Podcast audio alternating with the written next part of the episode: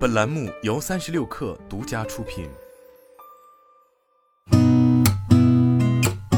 八点一刻，听互联网圈的新鲜事儿。今天是二零二二年八月二十二号，星期一，早上好，我是金盛。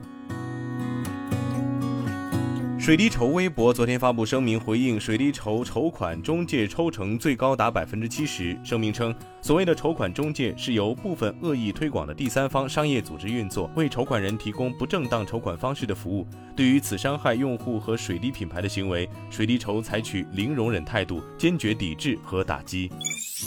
三十六氪获悉，吉利控股集团拟收购图森控股亚太地区业务的全部股份。日前已向图森未来美国总部发出收购邀约，但收购价格等细节暂未公布。据知情人士透露，图森控股此前已打算出售其亚太地区业务。吉利控股集团基于双方现有的深度合作以及巨大的协同潜力，代表买方提交此不具约束力的邀约函，已从图森控股收购其亚太地区业务，包括但不限于运营或支持此类业务的相关子公司业务及其亚太地区业务所需的相关资产。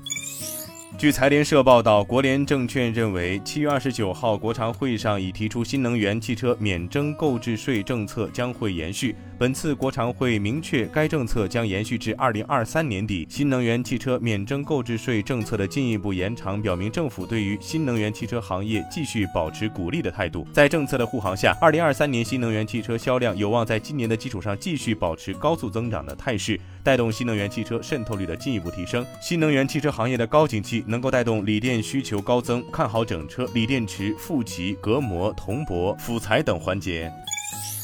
据界面新闻报道，中航证券昨天认为，猪价仍有望保持强势。供给端看，行业整体仍处在前期母猪去化、档期出栏收缩的窗口期当中。虽然各集团和规模养殖企业出栏策略和节奏有所不同，但整体行业供给仍然偏紧。海外通胀影响进口猪肉性价比，整体进口量也不高。需求端看。猪肉消费旺季临近，九月至十月学校开学团餐需求恢复，中秋国庆假期临近，有望对猪价形成较强支撑。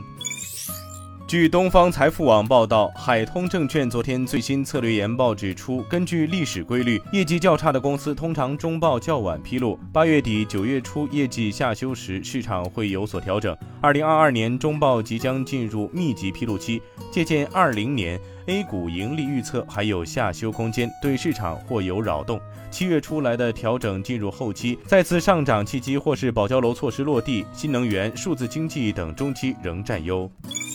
中汽协最新数据显示，磷酸铁锂电池七月装车量占比接近六成，相比三元电池呈现高速正增长。同时，磷酸铁锂电池的出口也在增加。从多家产业链上市公司获悉，借助性能、安全等方面的优势，磷酸铁锂电池正在跑赢三元电池。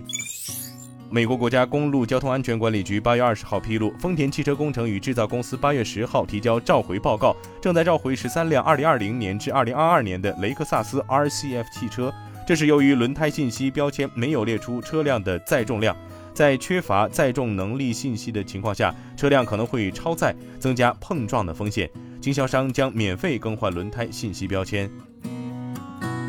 今天咱们就先聊到这儿，我是金盛，八点一刻，咱们明天见。